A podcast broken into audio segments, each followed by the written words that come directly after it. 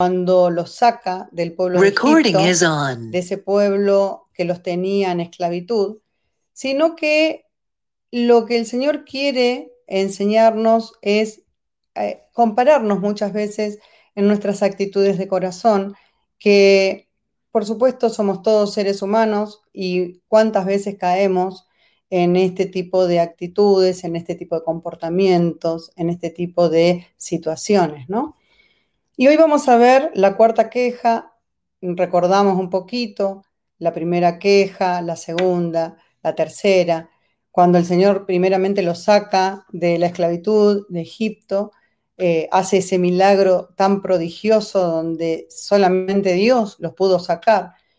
Pero cuando llegan al momento de encontrarse con el Mar Rojo, eh, por un lado tenían el ejército de los egipcios con Faraón a la cabeza y el Mar Rojo en el otro lado. Y se encontraban en medio de una encrucijada donde sabían y ellos creían que no tenían escapatoria. Eh, ahí, obviamente, le reclaman con esa primera queja a Moisés, que era su líder, era la persona que Dios había confiado toda la tarea, y eh, comienzan a reclamarle decirle, no te alcanzaba con que estábamos en Egipto, estábamos bien, estaban en esclavitud, pero según ellos en ese momento estaban bien, al lado de esa situación tremenda, y se encuentran con que le reclaman a Moisés y le dicen eh, que nos hiciste salir de ahí para traernos acá a morir en el desierto. Bueno, primera queja. Dios hace una obra impresionante donde le dice a Moisés, le da instrucciones, ellos pasan en seco por el mar, eso produce otra queja. Recording y obviamente una queja hacia Moisés, que era el líder, era la persona que Dios había puesto para llevarlos y encaminarlos hacia el lugar prometido, esa tierra donde fluía leche y miel, esa tierra maravillosa. Hoy nos encontramos, siempre les hago un pequeño resumen, y más que nada para las personas que no estuvieron, hoy nos encontramos con la cuarta queja. Y en la cuarta queja, eh, la palabra y la Biblia habla acerca del agua de la roca. Todos conocemos todas estas historias, pero lo que Dios nos habla cada día es palabra viva, es palabra eficaz para el día, para el momento. Y en este caso ya pasamos al libro de Éxodo, pero el capítulo 17. Veníamos capítulo 15, capítulo 16, ahora capítulo 17. Y dice que toda la comunidad israelita salió del desierto de Sin, siguiendo su camino poco a poco, de acuerdo con las órdenes del Señor. Y después acamparon en Refidim, pero no había agua para que el pueblo bebiera. Nuevamente se encontraron con una situación donde ellos no tenían agua, o sea, parecida a la situación de la segunda queja. Y dice que en el pasaje de números nos encontramos con que cuando los israelitas partieron de Sin, acá hablaba de que salieron del desierto de Sin, ¿no? Pero en números 33 aclara un poquito más, aunque no le da demasiada importancia, y dice que partieron de Sin, acamparon en Dovka y después en Aluz, y después llegaron a Refidim. Por lo tanto, aquí se omiten dos lugares, dos estaciones donde ellos pararon, dice que acamparon en estos dos lugares, pero se estima que probablemente porque no hubo momentos relevantes en ninguno de estos lugares. Sin embargo, son importantes al punto de saber que ellos venían transitando por diferentes lugares hasta que iban llegando y completando su itinerario, el itinerario que Dios le estaba dando a Moisés. Y cuando llegaron acá, eh, ellos realmente estaban haciendo exactamente lo que Dios les ordenó hasta ese momento. ¿Qué hacían? Seguían la columna de nube y fuego. Sin embargo, no había agua para beber. Ahora, ustedes me dirán, pero si estaban siguiendo la orden de Dios, ¿por qué se encontraron nuevamente con una situación donde no había agua para beber? Estaban en la voluntad de Dios, pero en un momento difícil. Muchas veces creemos que estar en un momento difícil es que Dios no está en control de una situación. Estar en un momento difícil de nuestras vidas es que no entendemos y decimos, pero si yo estoy haciendo todo lo que Dios me mandó o lo que creo que Dios me mandó, si yo estoy eh, en la voluntad del Señor, eh, si yo hago todo lo que sé que debo hacer para agradar a Dios, ¿por qué me está pasando esto? ¿Por qué no encuentro lo que estoy necesitando? Y nada menos que algo como, en este caso, el agua, que es vital, ¿no? Entonces, pero se encontraban en la voluntad de Dios, porque ellos en ese momento estaban siguiendo la orden de Dios. El momento era difícil y ahí es donde nosotros tenemos que entender que hay épocas de grandes problemas, hay épocas de crisis, hay épocas donde, eh, como hablamos las veces pasadas, el Señor nos da para pasar la prueba, para pasar el examen, y el tema es que ese momento difícil es justamente para eso, para aprender una lección, para saber que hemos aprendido y para poder nivelarnos a, mm, a una escala superior. Así que le reclamaron a Moisés diciéndole, danos agua para beber. Por, y Moisés le contesta, ¿por qué me hacen reclamaciones a mí? ¿Por qué ponen a prueba a Dios? contestó Moisés. Pero el pueblo tenía sed y hablaron en contra de Moisés y decían, ¿para qué nos hiciste salir de Egipto? ¿Para matarnos de sed junto con nuestros hijos y nuestros animales? Fíjense, nuevamente se repite el patrón.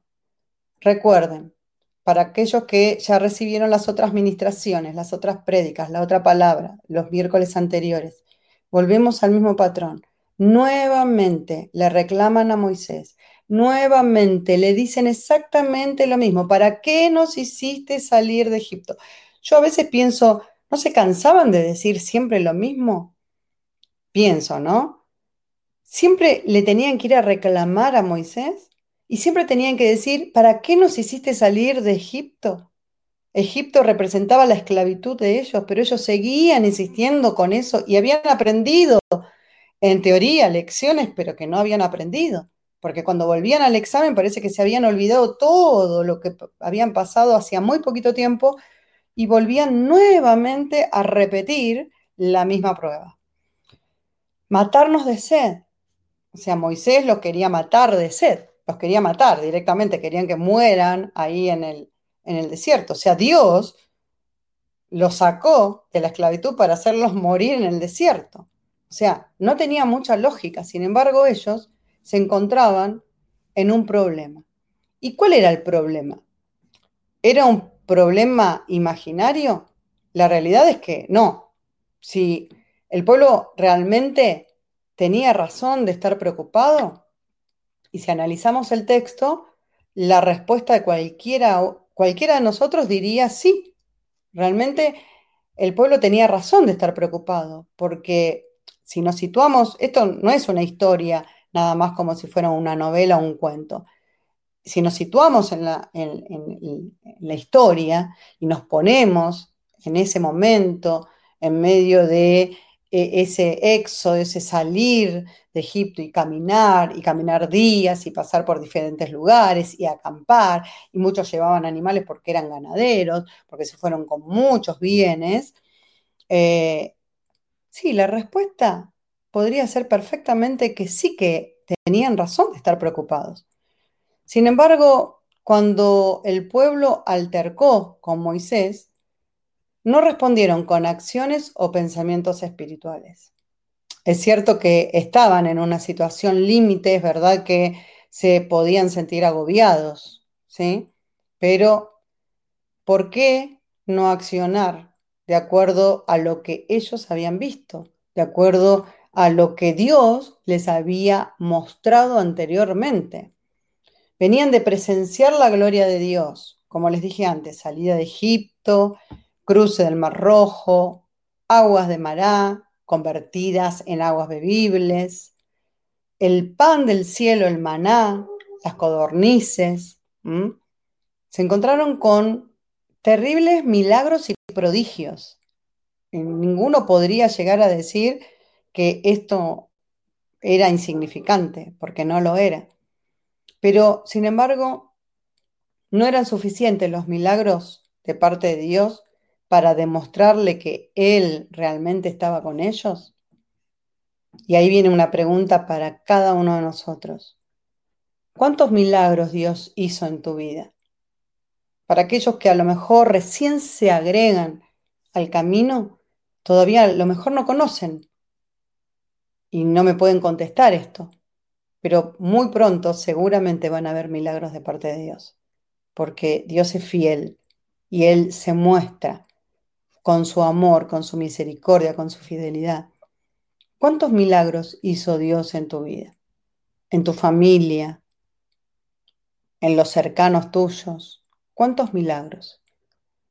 Quizá no logres enumerarlos en un ratito, pero yo te daría, como siempre te digo, ¿se acuerdan que hace un tiempo les pedí que tomaran nota, que tuvieran un cuaderno de un lado, del otro, que empezaran a anotar?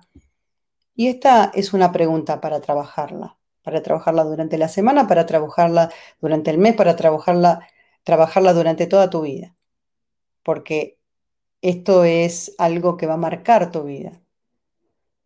Si podés, me gustaría que lo intentes de hacer una lista en la que te vas a ir acordando día a día cada milagro que Dios fue haciendo en tu vida. Yo sé que va a ser una ínfima parte de lo que realmente Dios hizo, pero por lo menos los más importantes, seguramente, por supuesto, te vas a acordar. Los más importantes.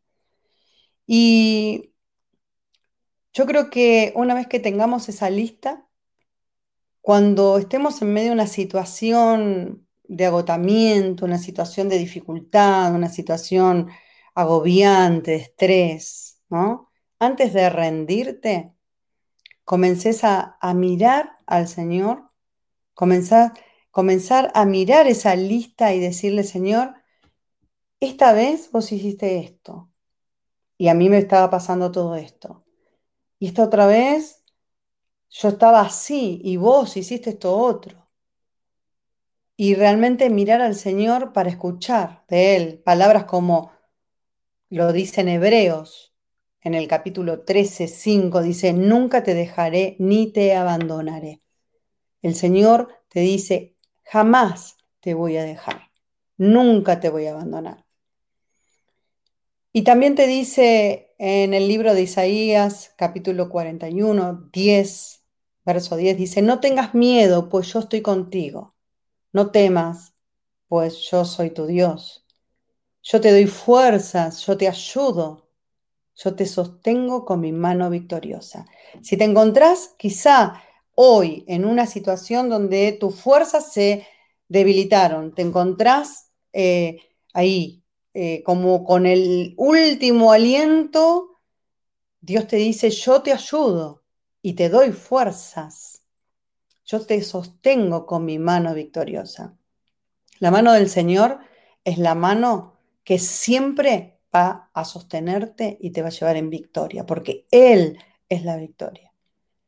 No temas, porque Él es tu Dios. No tengas miedo, porque Él está con vos. Eso te dice el Señor. Ahora, sigue el texto de Éxodo y dice, ¿por qué me hacen reclamaciones a mí? Eso le dice Moisés al pueblo. ¿Por qué ponen a prueba a Dios? contestó Moisés. El pueblo enfocó su queja contra Moisés, pero Moisés entendía que su problema era con Dios. Normalmente suele suceder. Cuando tenemos un problema, es mucho más fácil culpar a alguien que pensar en el problema de manera cuidadosa y espiritual. Para los que somos hijos de Dios, aún así, muchas veces tendemos a ir a mirar el problema y pensar a ver de qué manera podemos culpar o justificar la situación para que a nosotros no nos toque el problema, en vez de mirar la cuestión espiritual, de mirar el problema de una forma cuidadosa, de una forma sabia, de una forma conforme a lo que Dios quiere.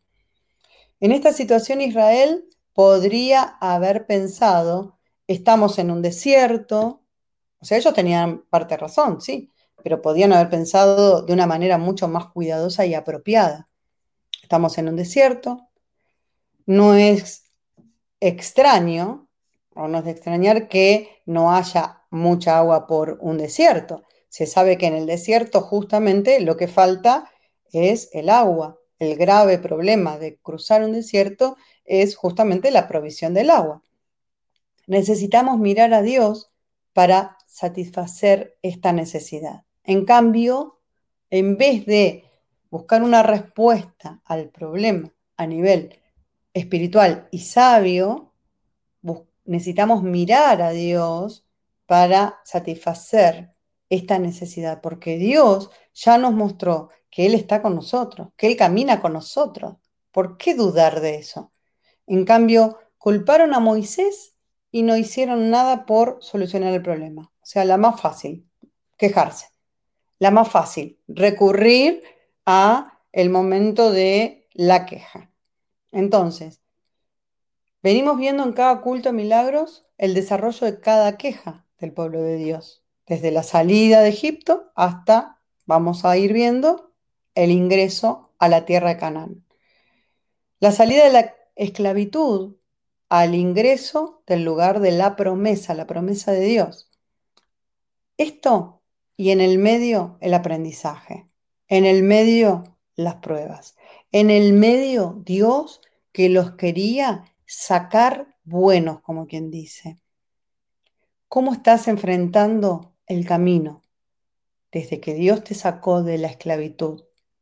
Porque cada uno de nosotros, por más que me diga, nací en un hogar cristiano, por más que me diga, yo soy de cuna evangélica, todo lo que me quiera decir, Dios, cuando está en nuestras vidas, es a partir del momento que nosotros le decimos que sí. Vos podés haber nacido en un hogar cristiano, pero hasta el momento que vos no le dijiste que sí al Señor, Él está. Él está. Pero vos no le diste tu corazón a Él.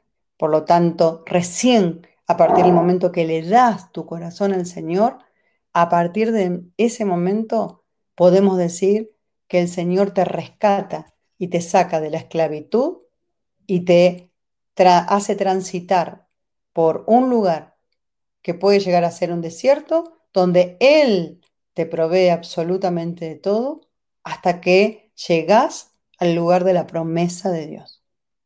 Ese aprendizaje, esas pruebas, esos exámenes, ¿cómo los estás enfrentando? ¿Llegaste ya a la tierra prometida? Seguramente me vas a decir, no, todavía no. Bueno, ¿cuánto camino te queda?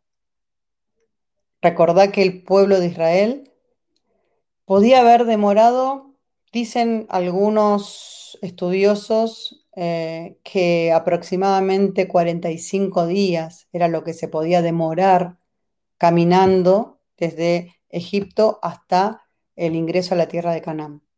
Ellos estuvieron 40 años, aunque no sean 45 días, que sea un poco más, no importa, porque ahí siempre hay algunas cuestiones que se dirimen y dicen tanto, tanto, bueno, no importa, dos meses, tres meses, cuatro meses, contra 40 años, ¿por dónde vas?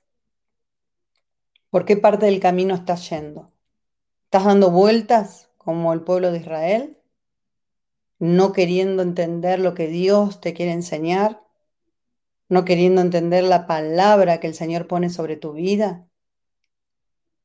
Si es así, es tiempo de decir, Señor, yo quiero comenzar a transitar este camino de la manera conforme a tu voluntad.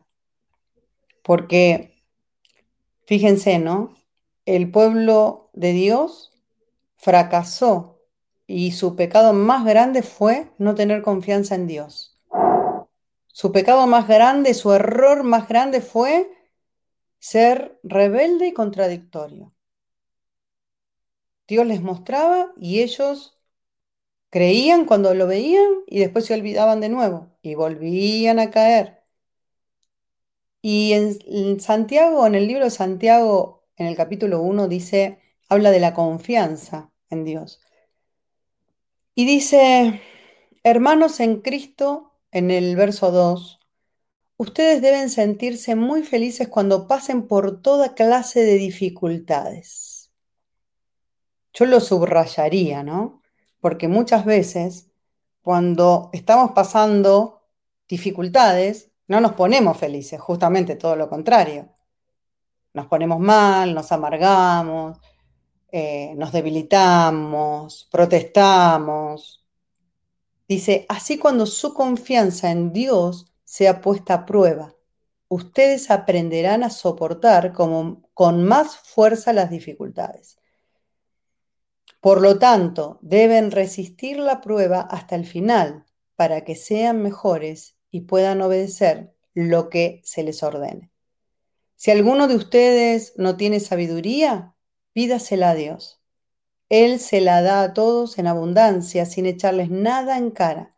Eso sí, debe pedirla con la seguridad de que Dios se la dará, porque los que dudan son como las olas del mar, que el viento lleva de un lado a otro. La gente que no es confiable ni capaz de tomar buenas decisiones no recibirá nada del Señor. Hay algunas claves eh, son pocos versículos. Fíjense, arrancan el 2, terminan el 8, pero tiene una riqueza impresionante, que a mí me gustaría que ustedes lo guarden y lo recuerden, porque los momentos en la vida de dificultades vienen. Ustedes deben sentirse muy felices cuando pasen por toda clase de dificultades. Así cuando su confianza en Dios sea puesta a prueba, ustedes aprenderán a soportar con más fuerza las dificultades.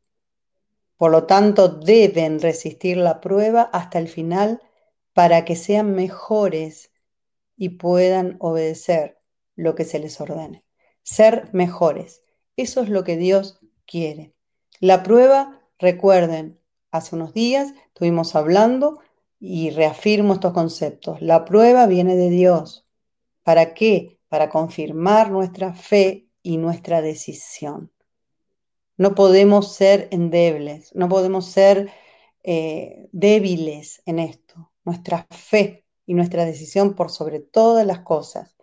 En Primera de Pedro, les recuerdo, este pasaje ya lo vimos hace también unas semanas. Creo que la semana pasada también lo mencioné. Primera de Pedro, en el capítulo 5, verso 10. Pero después de que ustedes hayan sufrido por un poco de tiempo, Dios hará que todo vuelva a estar bien y que ustedes nunca dejen de confiar en Él. Les dará fuerzas para que no se desanimen y hará que siempre estén seguros de lo que creen.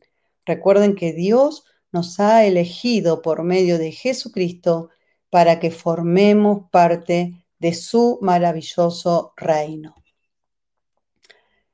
Qué precioso, ¿no? Porque cuando nos afianzamos en esta palabra, seguramente que nuestro ánimo comienza a ser diferente.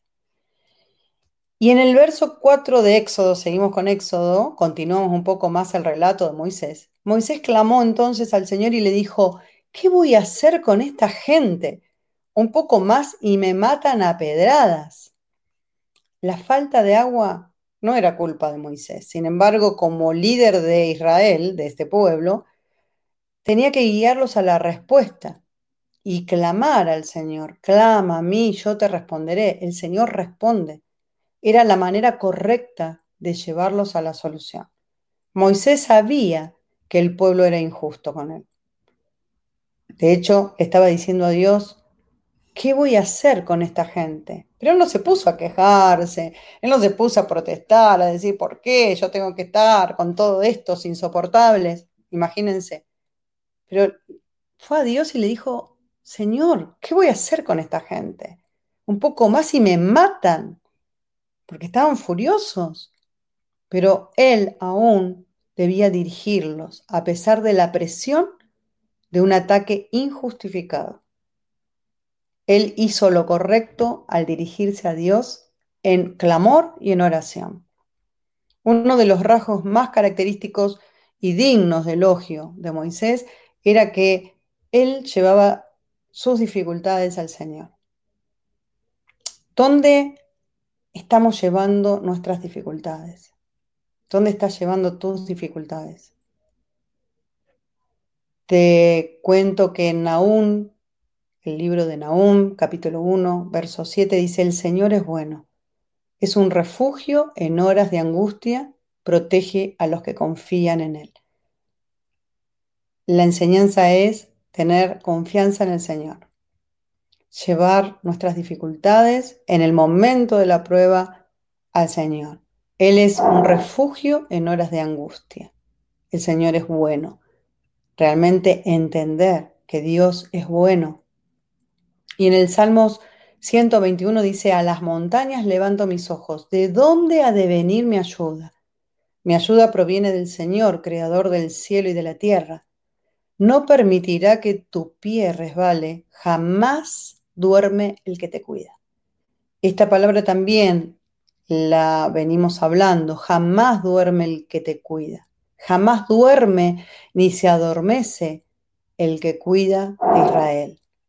Israel está representado por el pueblo de Dios. Nosotros somos el pueblo de Dios, aunque no somos israelitas. El Señor es quien te cuida, el Señor es tu sombra protectora. De día el sol no te hará daño, ni la luna de noche. El Señor te protegerá de todo mal, protegerá tu vida. El Señor te cuidará en el hogar y en el camino, desde ahora y para siempre. Y Dios le dice a Moisés cómo les proveerá de agua. Y el Señor le contestó en el verso 5 de Éxodo seguimos con 17, pasa delante del pueblo y hazte acompañar de algunos ancianos de Israel. Lleva, eh, llévate también el bastón con el que golpeaste el río y ponte en marcha. Ahí le dice, comenzá a andar, ponete en marcha, anda, llévate que te acompañen algunos ancianos. Anda delante del pueblo, que te acompañen algunos ancianos y llévate el bastón, la vara, esa vara, ¿no? Y ponete en marcha. Dios dirigió a Moisés a usar lo que había usado antes. ¿Por qué? Uno puede decir, ¿y por qué la vara? ¿Qué tenía la vara? La vara no tenía absolutamente nada. Simplemente que esto le daba confianza a Moisés porque antes había visto a Dios usar esa misma vara para hacer grandes prodigios. Con esa vara Dios se mostró con poder. Entonces Moisés no podía levantar esa vara sin recordar el poder de Dios. Pero la confianza que recibió era, al levantar la vara, era la confianza en Dios, no en sí mismo y tampoco en la vara, sino en Dios. Y Dios le dice, en el verso 6, yo estaré esperándote allá en el monte Oreb sobre la roca. Uno de los grandes temas de este viaje de Egipto a Canaán era que Dios estaba con ellos. Él estaba con ellos en cada paso del camino. Y aquí otra vez mostraría su presencia a Moisés y a Israel. Si Dios no hubiese estado sobre la roca en vano, habría golpeado a Moisés con la vara, porque una vara realmente no puede romper una roca y hacer que se agriete y salga agua. Sin embargo, el poder de Dios sí lo hizo. Entonces, muchas veces Dios eh, te, te manda hacer algo y vos tenés que usar los medios que Él te da. Pero si no dependes de Dios, no vas a tener éxito, porque los medios no son la cuestión, sino es el poder de Dios la cuestión. Cuando golpees la roca, saldrá agua de ella para que beba la gente. Esto le dice Dios. Se le ordenó a Moisés en la presencia del Señor que golpeara la roca con su vara y brotaría agua para sacar la sed del pueblo. tres puntos que quiero destacar. ¿Fue un milagro extraordinario? Sí, fue un milagro extraordinario. Casi todos los milagros son extraordinarios, pero fíjense, Moisés y todos los demás sabían que el agua normalmente no proviene de las rocas de esta manera. Entonces, ver cómo a través de un golpeteo con una vara en la roca comenzó a brotar agua, era un milagro realmente extraordinario. ¿Este fue un milagro generoso? Aquí de nuevo aparece la paciencia divina. ¿Por qué? Porque Jehová no pronunció palabra de reproche, sino que a pesar de su impaciente incredulidad, les o sea, la impaciente incredulidad del pueblo, les proveyó agua de la roca. O sea, tuvo esa paciencia divina y bondad de que aún aunque cualquiera de nosotros diría, bueno, ahora que perezcan por ser tan imprudentes, por esto, por aquello. No, Dios con su paciencia divina y amor les proveyó el agua de la roca. Una vez más hizo eh, la provisión, hizo eh, estar, digamos, la presencia de Él en ese lugar para que el pueblo viera y eh, estuviera en esa presencia. Este era un milagro significativo. Al golpear la roca, Moisés representó una situación que seguramente no entendía. Y ahora acá nos vamos a encontrar con una sorpresa. En Primera de Corintios, capítulo 10, verso 4, Pablo escribe sobre Israel en el Éxodo. Y nos dice en este versículo, y todos bebieron la misma bebida espiritual, porque bebían de la roca espiritual que los seguía. Habla de la roca espiritual que los seguía, y la roca era Cristo. Esto dice el apóstol Pablo en 1 Corintios 10, 4, haciendo referencia a la situación de Israel en el Éxodo. No sabemos si esta roca literalmente los seguía, como dice Pablo acá, ¿no? Pero lo que sí sabemos es que hay una analogía que cuando Jesús fue golpeado, el agua viva fluyó para que todos la recibamos. Y en el pasaje del libro de Juan, capítulo 4, verso 13, viene Jesús de, salir de, una ciudad para ir a otra ciudad, sale de Judea, va para Galilea, en el medio quedaba eh, Samaria, y cuando llega ahí eh, había un pozo que era de, de la época de Jacob, que lo heredó su hijo José, y ese pozo estaba ahí, y de ahí se servían del agua, ¿no? Jesús se sienta, quizá un poco cansado o quizá sabiendo lo que iba a suceder, se sienta ahí a orillas del pozo y espera. Y aparece una samaritana que va a buscar agua. Parece que mucho la tarea no le gustaba por lo que dice, pero bueno. Y Jesús le pide agua y como obviamente entre los judíos y los samaritanos eh, no se podían hablar, ella le dice que cómo él le hablaba. Pero Jesús sigue con la conversación y en el verso 13 Jesús le contesta, porque le pide el agua, y, y él le contesta en un momento a la samaritana y le dice, cualquiera que bebe del agua de este pozo vuelve a tener sed, pero el que beba del agua que yo doy nunca más tendrá sed, porque esa agua es como un manantial del que brota vida eterna. Así como ese milagro que Dios entregó a su pueblo en el monte Oreb con el agua de la roca. Fíjense, ¿no? Cómo el apóstol Pablo menciona ese, ese episodio de Israel en el Éxodo y hablan que bebieron de la misma bebida espiritual, porque bebían de la roca espiritual que los seguía, que era Cristo.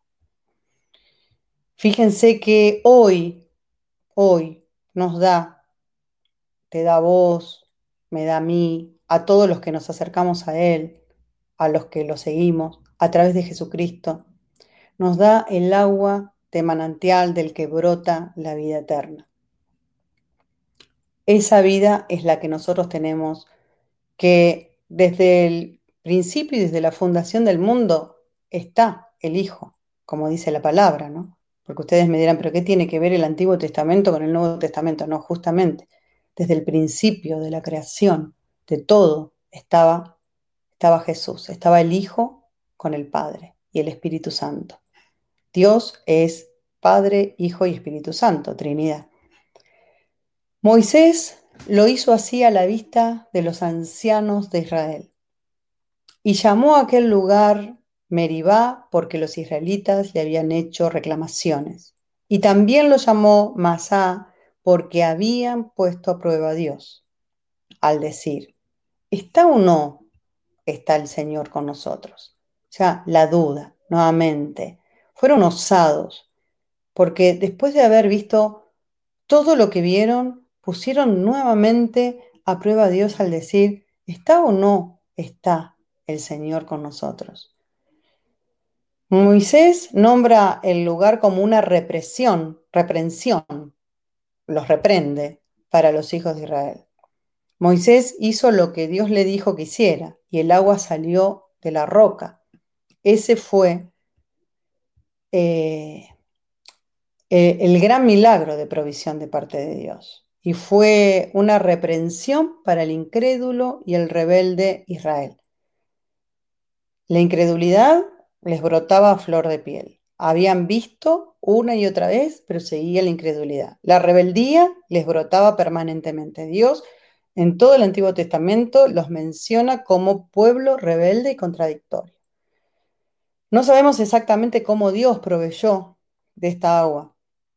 Quizá algunos dicen, no sé, tipo historiadores, que pudo haber sido un manantial artesiano, un manantial que conecta con otras fuentes de agua, que Dios hizo brotar cuando Moisés golpeó la roca. La cuestión es que fue un milagro. Lo mismo que cuando muchos dicen, bueno, pero ¿cómo pasó? Porque, eh, y, y, justifican científicamente cómo se pasó el Mar Rojo. Sí, pero fue un milagro. O sea, vos buscale lo que quieras, obviamente. Eh, Dios hace que ocurran cuestiones que pueden ser químicas, físicas, eh, meteorológicas, lo que quiera, porque Él es el creador de toda la ciencia. Pero fue un milagro. Y llamó el nombre de aquel lugar Masad y Meribá, y Dios recordó la manera en que Israel lo probó en Masad y Meribá, recordándolo en varios pasajes. Tenemos Deuteronomio tenemos Deuteronomio en el capítulo 6, verso 16. También tenemos en otros, bueno, les voy a ir nombrando, eh, pasajes donde Dios habla acerca de esto. Fíjense lo importante que pudo haber quedado como para que quede el registro de que en varias palabras se menciona este hecho. Y en Deuteronomio 6, 16 dice, no pongan a prueba al Señor su Dios como lo hicieron en Masá. Deuteronomio 6:16. En Deuteronomio 9:22 dice, también en Masá provocaron ustedes la ira del Señor. Y en Deuteronomio 33:8 dice acerca de Leví dijo, tuyos son Señor, y del hombre que te es fiel, del que pusiste a prueba en Masá, con quien reñiste en las aguas de Meribá. ¿Tentaron a Dios? Sí, tentaron a Dios. ¿Cómo? Cuando dijeron, ¿está o no está el Señor con nosotros? Dios dijo, yo estaré esperándote allá en el monte Oreb sobre la roca. Dios dijo, yo estaré esperándote allá en el monte Oreb sobre la roca. Eso está en Éxodo 17, 6, ¿no? Recién lo, lo leímos diciendo que él estaba y estaría presente con Israel. Sin embargo, todavía se preguntaban, todavía preguntaban, ¿está o no está el Señor con nosotros? Esta actitud entre los israelitas fue realmente su gran pecado. Esta actitud fue su gran pecado. Esa duda, ese no poder creer con lo que vieron delante de sus ojos. En este tiempo de dificultad, los hijos de Israel, de Israel, directa o indirectamente, dudaron de la presencia amorosa y cuidadosa de Dios entre ellos. Bajo el estrés de esta carencia inmediata, estas personas dudaron del único hecho del que tenían pruebas abrumadoras. No había forma de que ellos pudieran estar en duda. Sin embargo, estuvieron en duda. Así como muchas veces, quizá en nuestras vidas estamos en duda. Hoy hablamos de esta cuarta queja del pueblo de Dios. Hablamos de que en medio de esta queja ellos no confiaron en Dios porque la queja vino por la falta de confianza en Dios.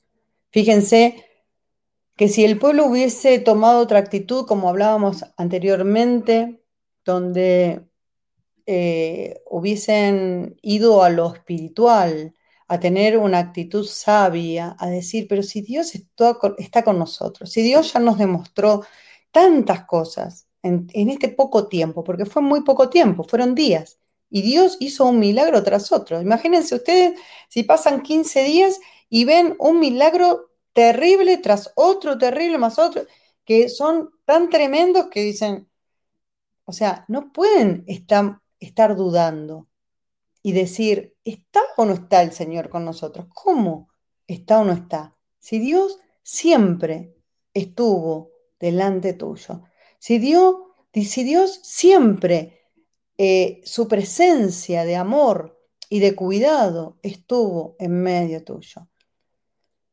Nuevamente habían llegado a un lugar sin encontrar agua.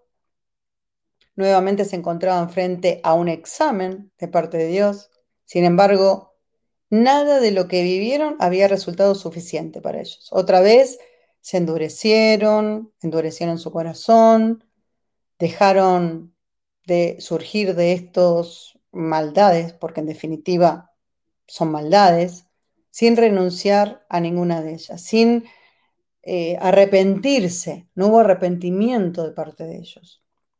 Culparon injustamente a su líder, hostigaron al punto del cansancio, se alzaron en contra de él y de quién lo mandaba, Dios. Lo pusieron a prueba, lo pusieron a prueba a Dios, y así estuvieron, en un, en un andar equivocado, un andar que les llevó muchos años por no querer cambiar de actitud, un andar que los llevó a no poder entrar a la tierra prometida, porque esa generación no pudo entrar debido a su justamente eh, forma de, ser, ¿no? de su su, mantener su pecado y no querer hacer un cambio, un giro, un, arrepentimiento.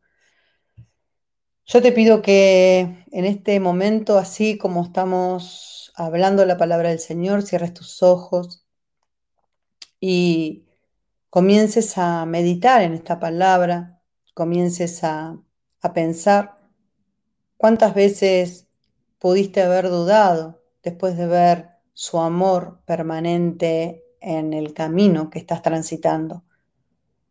Y cómo ver, digamos, eh, esa duda, ¿no? Cómo verla quizá plasmada en, en una circunstancia donde Dios obró en tu vida y sin embargo después de haber obrado vos estabas feliz, glorificabas a Dios, cantabas alabanzas, pero después vino un momento de prueba, un momento de examen, te resultó difícil y bajaste los brazos.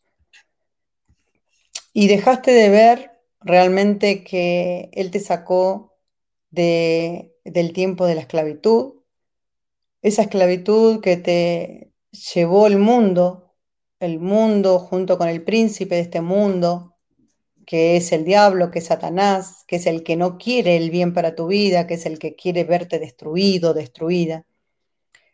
Y Dios te sacó de las garras del enemigo y comenzaste a vivir una vida plena, una vida donde ya no te podías asfixiar, donde ya eh, las situaciones adversas eh, comenzaban a, a doblegarse, donde veías la mano poderosa de Dios. Sin embargo, a veces después de ese tiempo, en el medio del camino comenzamos a acostumbrarnos a lo que Dios hace. Comenzamos a vivir como, como en un acostumbramiento de que ya vivimos en bendición, de que ya el diablo no nos toca, de que ya eh, la economía comienza a fluir, de que eh, tenemos salud, de que tenemos una buena familia, de que las cosas están bien. Y los problemas, por supuesto, van a venir porque en el mundo tendremos aflicción, dice la palabra, eh, pero confiad porque Jesús venció al mundo, venció al príncipe de este mundo. Por lo tanto, cuando estamos en Él, realmente somos más que vencedores por medio de Jesucristo. Pero ahí estamos, ¿no? En medio de eh, ese camino donde, como decía, nos acostumbramos a vivir en bendición, nos acostumbramos a vivir en esos tiempos de gloria y, llega un momento que, que no, no, le damos la gloria a Dios, no le damos las gracias a Dios, no, no llegamos a reconocer que el que hace todas las cosas es Dios.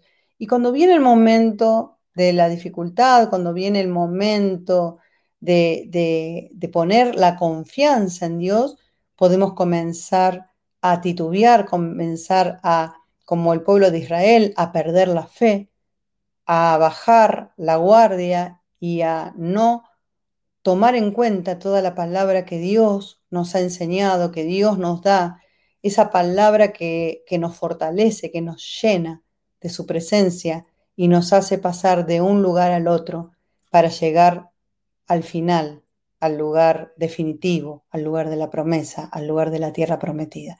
Como te dije el otro día, ¿cuál es tu tierra prometida? El Señor te habló, el Señor te habló de la promesa, el Señor te habló de lo que tiene para tu vida. Bueno, transita en dirección a la tierra prometida. No te demores, no murmures, no te quejes, no pierdas tiempo.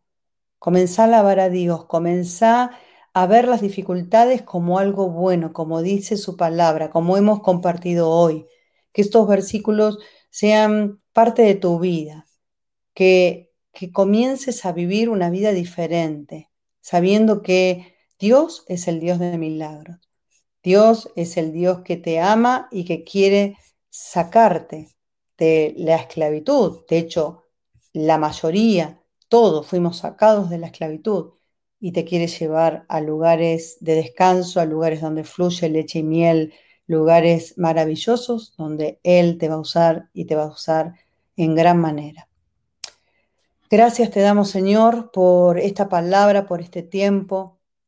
Yo te pido que cada uno de nosotros entendamos y sigamos trabajando en esta palabra que no quede solamente en un compartir esta palabra en el día de hoy, porque va a ser como dice tu palabra, que nos miramos al espejo y después nos vamos y se nos borra completamente esa imagen, que esa imagen permanezca, que esta palabra permanezca en nosotros, que nos direccione, que comience a hacer una obra en nosotros, una obra tan potente y tan fuerte que a partir de este momento seamos diferentes, seamos tus hijos firmes, tus hijos que no se doblegan ante nada ni nadie, sino solamente están bajo tu presencia, en humildad delante de tu presencia, Señor, entendiendo que vos sos todo para nosotros. Gracias te damos, Señor, que esta palabra, Señor, encamine nuestros pasos dirija nuestro camino para ir rápidamente al lugar que nos tenés preparado, Señor. Ese lugar que está reservado para nosotros, para que se cumpla tu voluntad en nosotros, para que se cumpla tu voluntad en mí. Gracias te damos, bendito Dios. Amén y amén.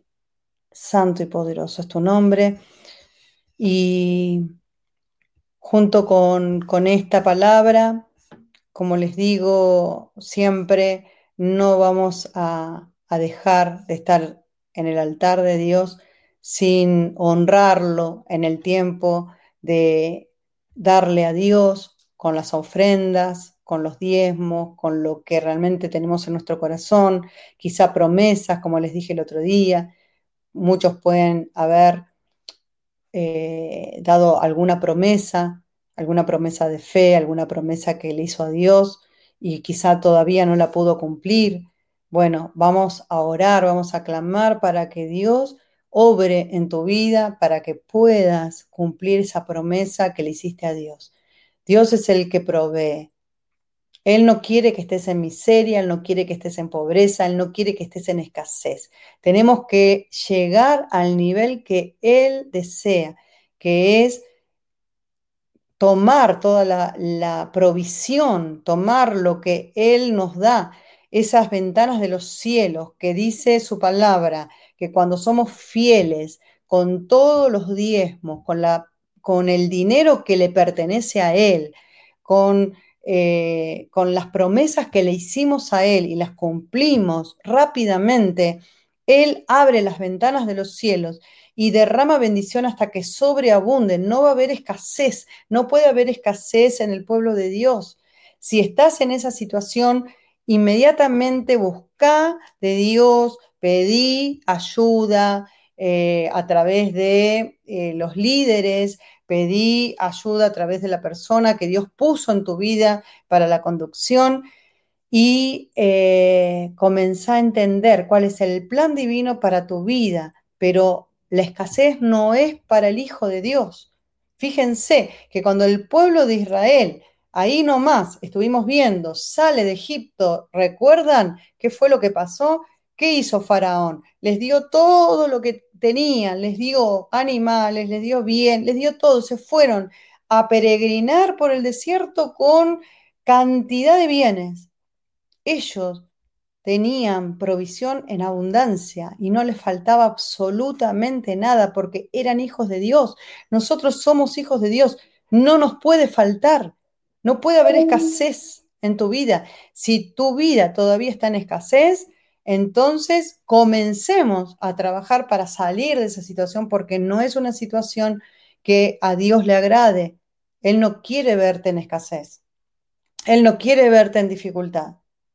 Quizá hay momentos que pueden ser, pero esos momentos no pueden ser duraderos. Tienen que ser momentos donde ocurre, ¿no? La situación, como hablamos hoy, viene la prueba das el examen y pasaste el examen. Ahora, si no pasaste el examen, seguís en la prueba y seguís en, la situación y no salís nunca. Tenés que salir de la situación. Dios es un Dios proveedor. Dios es un Dios de milagros. Dios es un Dios que da a sus hijos abundantemente. No te debe faltar absolutamente nada. Nada quiere decir nada. La palabra lo dice, o me estoy equivocando? ¿Lo dice la palabra? Si lo dice la palabra, entonces tenemos que creerle a la palabra porque es palabra de Dios. Entonces, ningún bien te va a faltar. Si hay algo que en este momento te está faltando, bueno, es hora de echar fuera todo lo que está impidiendo y si tenés que cambiar algo, cambialo.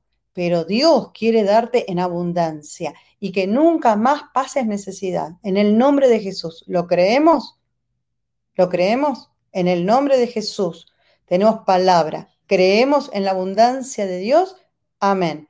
El pueblo judío siempre recibió y pese a su pecado y pese a su error, siempre estuvo la mano proveedora del Señor.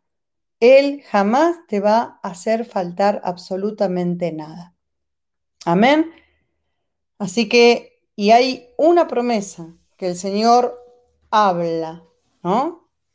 Que está en Malaquías, y dice, yo ahora lo voy a decir eh, en forma verbal, no lo voy a leer, pero ustedes lo pueden buscar. Cuando Dios dice que Él va a reprender al devorador por nosotros.